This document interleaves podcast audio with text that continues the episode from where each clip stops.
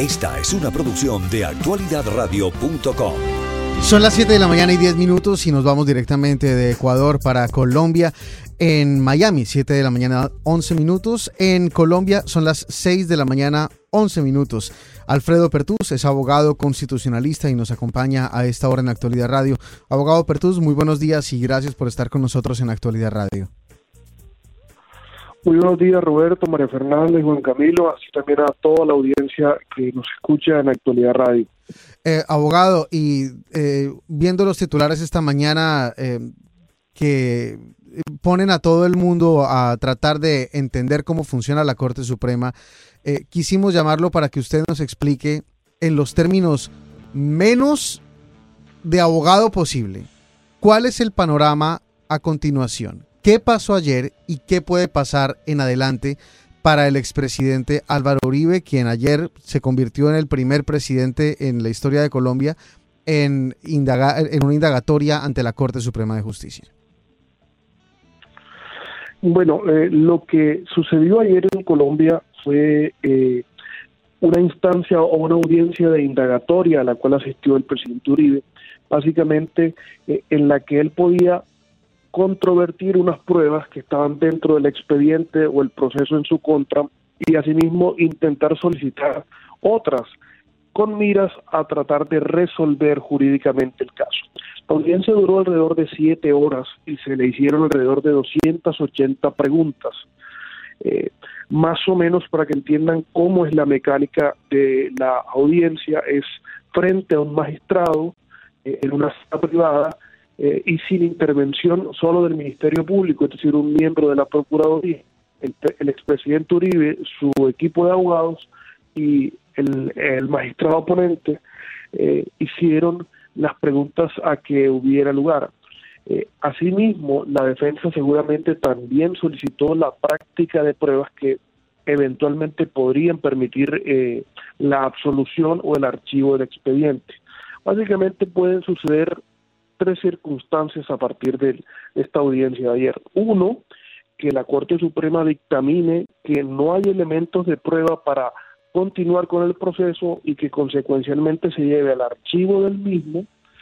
Como segundo elemento, y en efecto fue lo que sucedió, vincular formalmente al presidente eh, al proceso y llevarlo a juicio y lo que es más importante, hay un término de 10 días a partir de hoy que tiene la Corte Suprema para determinar si detiene preventivamente o no al presidente Uribe.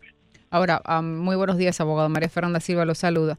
Eh, y recién le preguntaba, le, preguntaba temprano en la mañana a Juan Camilo, ¿por qué la Corte Suprema? no Porque eh, no es la primera vez que en América Latina un ex presidente eh, es investigado.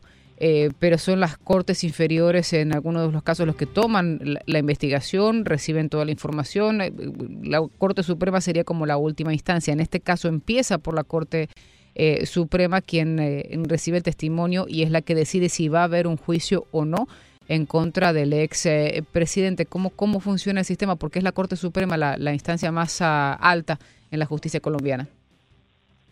Bueno, eh, en nuestro caso, debido a nuestra estructura constitucional y en razón al fuero del expresidente, eh, es actualmente senador de la República, la competencia la tiene la sala penal de la Corte Suprema de Justicia, más precisamente eh, la sala de instrucción.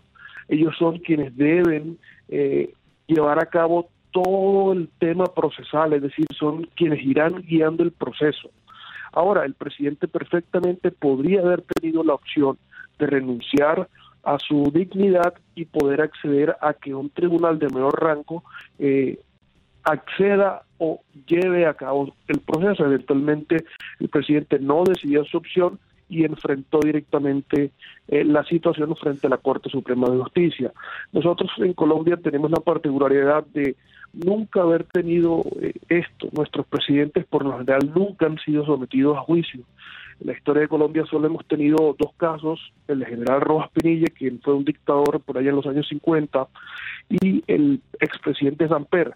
Ambos casos no fueron llevados ante un tribunal, sino fue la Comisión de Acusaciones del Congreso de la República quienes eh, llevaron a cabo el proceso. Por tanto, esta situación del expresidente debe, sin lugar a dudas, eh, sin precedentes en nuestra historia jurídica y política.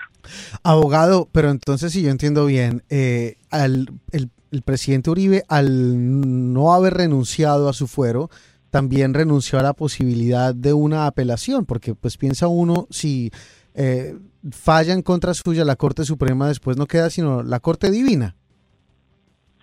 No, el, lo que sucedería en el evento de una primera sentencia adversa o condenatoria, quien fallaría en segunda instancia sería el Pleno de la Corte Suprema. vamos a acordarnos que es solo una sala de la Corte Suprema la que emitiría el fallo.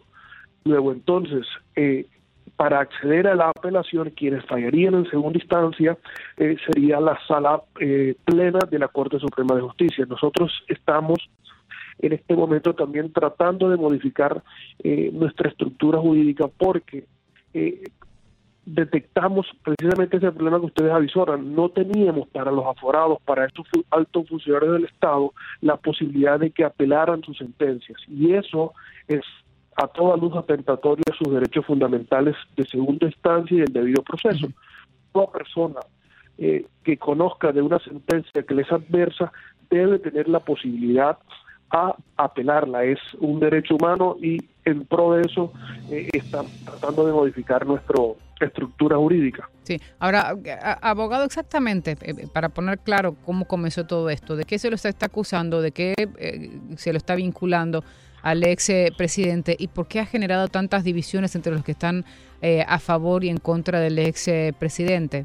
¿Cuáles son los, los vínculos con otra investigación que llevaron a que en el día de ayer tenga que declarar durante ocho horas? El caso es bastante paradigmático porque inicia con una denuncia del mismo presidente Uribe hacia Iván Cepeda, quien es un senador de izquierda bastante conocido, un líder bastante aguerrido de la oposición. El presidente Uribe denuncia al senador Cepeda por eh, intentar poner en su contra unos testigos. Dentro de esa denuncia que fue archivada encontró la Corte Suprema de Justicia que el responsable eventual no era el doctor Cepeda, sino que el presidente Uribe eventualmente habría incurrido en los delitos de soborno y fraude procesal. Entonces, eh, inicia el proceso con una denuncia del expresidente Uribe, pero finalmente la Corte Suprema voltea la torta y dice que eventualmente quien puede estar incurriendo en hechos delictivos es el mismo expresidente. Pues abogado, eh, eh, muchas gracias por acompañarnos. Es el abogado em, directamente desde Bogotá, Alfredo Pertus, abogado constitucionalista. Gracias nuevamente por acompañarnos esta mañana en Actualidad Radio. Escuchas un audio de actualidadradio.com.